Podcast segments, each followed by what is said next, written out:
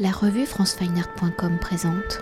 Chantal Collot-Dumont, vous êtes directrice du domaine de Chaumont-sur-Loire et du Festival international des jardins, commissaire des expositions d'art contemporain et de photographie. Nous réalisons cet entretien par téléphone pour évoquer ensemble la saison d'art 2020 ou par la contrainte de la crise sanitaire due au Covid-19, l'ouverture de la saison d'art 2020 initialement prévue donc le 28 mars s'est décalée dans le temps où le domaine de Chaumont-sur-Loire a réouvert ses portes au public depuis le 16 mai.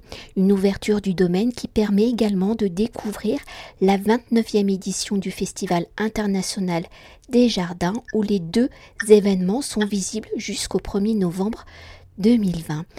Alors avant d'évoquer le travail des artistes, l'actualité liée au Covid-19 ayant un énorme impact sur notre société et tout particulièrement sur le monde de la culture et de l'art, de votre point de vue de directrice d'une institution culturelle alliant patrimoine, art contemporain, art des jardins, où les aspects de l'Anthropocène, les actions de l'homme sur la nature sont au cœur de vos réflexions éditoriales et artistiques, comment voyez-vous le futur des musées, des institutions culturelles? Pour vous, comment le monde de la culture et de l'art doit-il s'adapter, faire face aux contraintes, aux enjeux climatiques et sanitaires? Et pour gérer ces nouvelles données, quelles sont les réflexions, les actions que vous menez pour le domaine S'agissant des institutions culturelles en général, je pense que ces deux mois d'arrêt, qui vont même être beaucoup plus longs euh, pour euh, un certain nombre de musées, sont terriblement dangereux pour euh, le monde de l'art et de la culture parce qu'il y aura euh, des adaptations nécessaires, euh, des pertes considérables d'autofinancement. Et à, l'heure où l'art et la culture sont absolument indispensables et sans doute encore plus qu'avant, c'est incroyablement préoccupant.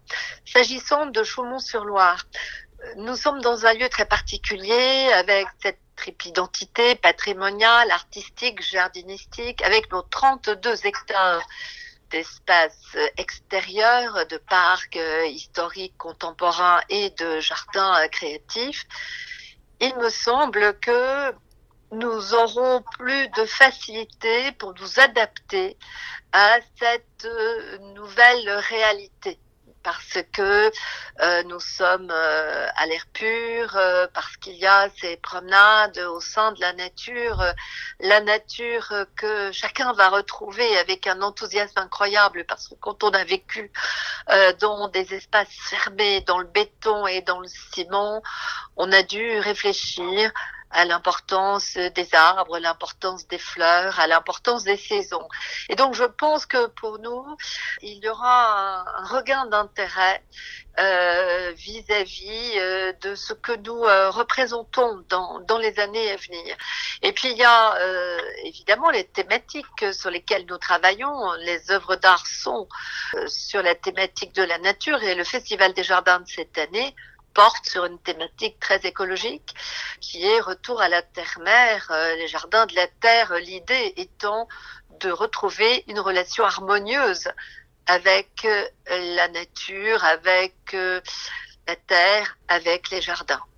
Alors pour poursuivre, hein, donc créé en 2008, le Centre d'art et de nature du domaine de Chaumont-sur-Loire a pour particularité d'inviter des artistes utilisant les vocabulaires donnés par la nature, des œuvres qui vont dialoguer avec l'histoire du domaine, de son château, de son patrimoine, de ses jardins. Alors pour la saison d'art 2020, c'est 14 artistes qui viennent le temps du printemps et de l'été habiter les différents espaces du domaine. Certaines de ces œuvres sont éphémères, d'autres seront pérennes et intégreront la collection du domaine de Chaumont-sur-Loire.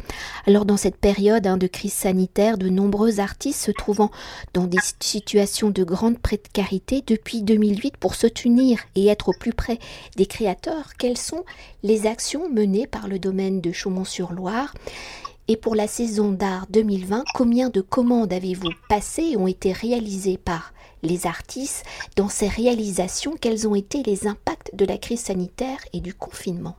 Comme chaque année à Chaumont-sur-Loire, nous avons euh, passé commande pour des créations ou pour des expositions à une quinzaine euh, d'artistes. Évidemment, Chaumont tout seul ne pourra pas répondre à la détresse de tous les artistes dont les, commandes ont été euh, repoussés, annulés. Euh, nous, continuons notre chemin avec les moyens qui sont les nôtres et euh, nous avons, comme chaque année, à la fois des artistes euh, éminents comme Giuseppe Pennone, euh, comme Philippe Cognier, comme Pascal Convert ou Joël Andriano Et puis des artistes tout à fait extraordinaires, mais qui sont souvent un peu moins dans la lumière, comme euh, euh, Marinette Cueco, euh, qui a conçu et conçoit depuis toujours des herbiers extraordinaires que j'ai appelés herbiers fantastiques. on a également Isa Barbier, avec des plumes assemblées de façon onirique dans l'office du château ou Sophie Lavaux ou Léa Barbazange, nous avons euh, notre collection d'artistes euh, qui a travaillé avec les matériaux de la nature, la célébration de, de la nature, de la beauté des arbres et de tout ce que la nature nous, euh, nous donne gratuitement. Pour poursuivre, hein, la rédaction de France Fine Art se trouvant à plus de 100 km au moment où nous réalisons cet entretien téléphonique, c'est à la lecture hein, du dossier de presse et des photographies réalisées in situ que j'ai pu découvrir cette saison d'art 2020. Alors en parcourant virtuellement les différentes œuvres, un fil conducteur semble se tisser l'importance de la matière où plusieurs œuvres, installations sont comme des tableaux des bibliothèques, elles sont un recensement de matières organiques, végétales, géologiques, des œuvres où on peut y percevoir l'essence de la nature, des œuvres se construisant par famille de couleurs, de textures, de formes, de transparence. Alors en nous décrivant peut-être quelques œuvres, comment les artistes de la saison d'art 2020 interprètent-ils, jouent-ils avec la matière nature pour faire œuvre? Comment les artistes s'approprient-ils, réinterprètent-ils ces matières? Vous avez évoqué le mot de bibliothèque et de collection. Il y a beaucoup d'œuvres euh, qui ont rassemblé les éléments de, la nature euh, comme le ferait un collectionneur. Je citerai à nouveau Marinette Cueco, euh, dont les feuilles, les pétales, les fibrilles végétales sont accumulées, installées euh, comme s'il s'agissait d'un d'un herbier euh, géant avec de l'ail, avec des algues, avec des, des, des, feuilles et des pétales de roses et autres végétaux.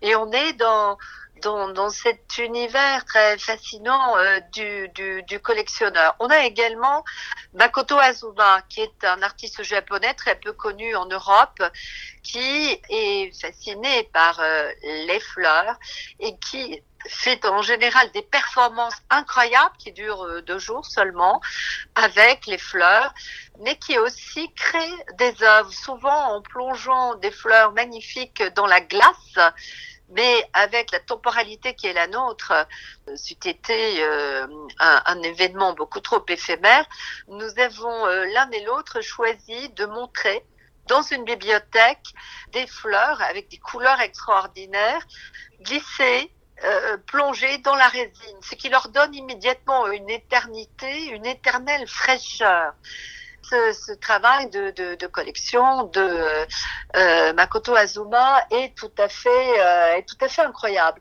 Et puis on a aussi le travail euh, qui est celui qui est de l'ordre de la collection, peut-être un peu plus éloigné de, euh, la nature, mais euh, assez fascinant, de Pascal Convert. Pascal Convert est un homme qui travaille sur la mémoire, sur la souffrance humaine.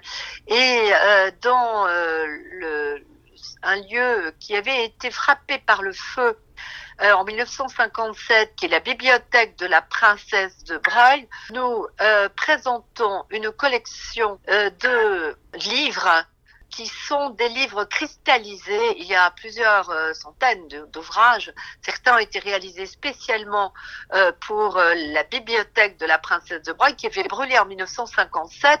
Et ce qui est intéressant, c'est que ces livres, cette collection de livres, est obtenue par l'artiste par cristallisation. Il verse du verre bouillant euh, avec un maître verrier sur des livres anciens. Et le livre ancien garde son éternité grâce à cette transformation par le feu. Et nous avons trouvé intéressant dans un lieu dont les livres avaient brûlé qu'il y ait ce retour euh, des ouvrages par le feu. Mais il y a également des souches cristallisées qui sont des éléments euh, végétaux auxquels euh, Pascal Convert est très attaché, qui sont installés dans la bibliothèque et dans la salle à manger, et aussi des souches qui proviennent de la guerre de 14, de la mémoire de la souffrance des soldats qui avaient euh, été dans les tranchées. Pour creuser ces tranchées, des arbres avaient été arrachés et les souches avaient été déposées au-dessus de la terre. Et ce sont ces souches qui sont imprégnées de la mémoire euh, de cette souffrance de la guerre de, de 14-18 que Pascal Convert a voulu montrer dans le parc historique euh, comme euh, déposées, alignées, comme dans un cimetière. Et ces souches, il les a recouvertes d'encre de Chine selon des procédés utilisés pour ensevelir les morts en Asie. C'est vraiment très beau, très saisissant. Et on a là, on est à la fois dans la collection, la collection des souches et euh, la célébration de la mémoire de ceux qui ont souffert. Alors vous avez déjà un peu devancé ma prochaine question, mais pour évoquer une des particularités des expositions des saisons d'art, les œuvres présentées sont généralement en dialogue avec l'espace dans lequel elles sont exposées. Par ce dialogue, les œuvres racontent, dépassent les récits de leur matière. Dans la construction des saisons d'art en collaboration avec les artistes, comment pensez-vous justement l'accrochage des installations, des œuvres par le dialogue avec les œuvres? Comment les espaces du domaine de Chaumont-sur-Loire apportent-ils une nouvelle lecture aux œuvres? C'est une question très importante en fait. Nous avons avec ce château, ces parcs, un écran extraordinaire, des paysages qui parlent à l'imaginaire des artistes.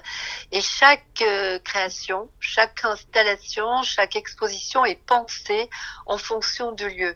Et j'insiste toujours euh, sur la juste place de l'œuvre, c'est-à-dire que elle n'est pas évidemment dans le white cube habituel, elle dialogue avec des arbres, elle dialogue avec un paysage, euh, mais même dans ce paysage, elle doit avoir une place particulière que nous cherchons longtemps avec l'artiste et qui va donner toute la force à l'œuvre. Je pense par exemple à une œuvre de Bob Verschuren qu'il a créée euh, près du cimetière des chiens et qui est une œuvre euh, réalisée avec des, brindilles, euh, des, petites branches de, du domaine qui proviennent d'arbres qui ont été abîmés par le vent, par le temps, par les tempêtes.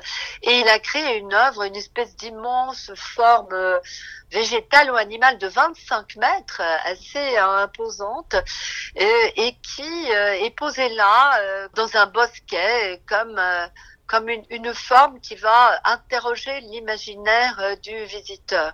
De la même manière, nous avons euh, des couronnes de Vincent Barret qui ont été trois couronnes de bronze qui ont été accrochées dans dans les arbres et elles elles ont été mises en place dans une trinité d'arbres, une trinité d'œuvres dans une trinité d'arbres. La, la le positionnement euh, le choix euh, des arbres et du paysage est tout à fait fondamental. Ça avait été le cas avec la grotte des Vajospins, avec le, le cairn d'Andy Goldsworthy. C'est, je pense, cela qui fait la, la magie euh, de ce parcours d'œuvres dans le parc historique et dans les autres parcs du domaine. Et on arrive déjà à notre dernière question. Alors pour conclure notre entretien, et comme je l'évoquais dans l'introduction, le domaine de Chaumont-sur-Loire présente également la 29e édition du Festival international des jardins qui a pour thème cette année donc les jardins de la Terre, retour à la Terre-Mère, où l'on peut y découvrir près de 30 créations réalisées par 24 équipes internationales retenues par le jury de cette 29e édition. Ainsi que quatre jardins cartes vertes qui ont été réalisés par cinq invités. Alors à l'heure où les actions de l'homme menacent et détruisent les différents écosystèmes, la terre-mère Gaïa, cette déesse symbole de la terre fertile donnant la vie, résonne d'une manière toute particulière. Alors le jardinier, le paysagiste étant les cultivateurs, les gardiens de cette terre nourricière, comment les jardins de la 29e édition du festival rendent-ils hommage à Gaïa? C'est un thème euh, très écologique, celui choisi en 2019, euh, et très en résonance avec euh, ce que nous venons de vivre. Toutes les questions qu'on se pose sur sur l'environnement, sur euh, la disparition, euh, en tout cas l'érosion de la biodiversité. Les, concepteurs des jardins qui viennent du monde entier se sont posés cette question. Et ils ont euh, proposé des réponses, des réponses puisque à Chaumont-sur-Loire on essaie de ne pas être dans la plainte et la la sidération euh, catastrophiste, on essaie de voir ce que l'on peut faire face à une situation euh, assez délicate de, de, destruction à, à l'échelle planétaire. Et donc, ils ont mis en évidence ces concepteurs qui viennent d'Inde, qui sont venus du Brésil, des Pays-Bas, d'Europe, enfin d'un peu partout. Ils ont mis en évidence des, des méthodes euh, traditionnelles, des laboratoires agricoles ancestraux, des, cultures en étagement euh, euh, qui permettent des microclimats et donc une abondance qui est, est, est permise dans un dans petit espace. On a également un très beau jardin euh, qui célèbre la technique des trognes, euh, qui est une technique ancienne de préservation des arbres qui permet d'avoir du bois, euh, mais de garder les arbres pendant des siècles plutôt que de les abattre. Donc en fait, c'est une succession de réponses à la fois très esthétiques, très inventives comme toujours, mais euh, qui euh, nous mettent du côté de, de, l'espoir, du côté euh, de, de, du possible. Nous avons un, un, jardin très intéressant qui s'appelle Régénération et qui évoque ce qu'on appelle souvent l'effondrement, donc avec des arbres qui tombent mais on s'aperçoit que le dernier repousse parce que c'est la réponse, la résilience de la nature. En fait, il y a toute cette auto-réparation de la nature que nous devrions davantage utiliser euh, pour euh, essayer de, guérir euh, cette terre et cette planète que nous avons abîmée, sans doute par surpopulation et par développement euh, euh, de, de l'industrialisation euh, qui ne tenait pas forcément compte de cette nécessité de préserver l'équilibre et l'harmonie. Merci beaucoup Chantal Collot-Dumont. Merci. Cet entretien a été réalisé par franceweiner.com.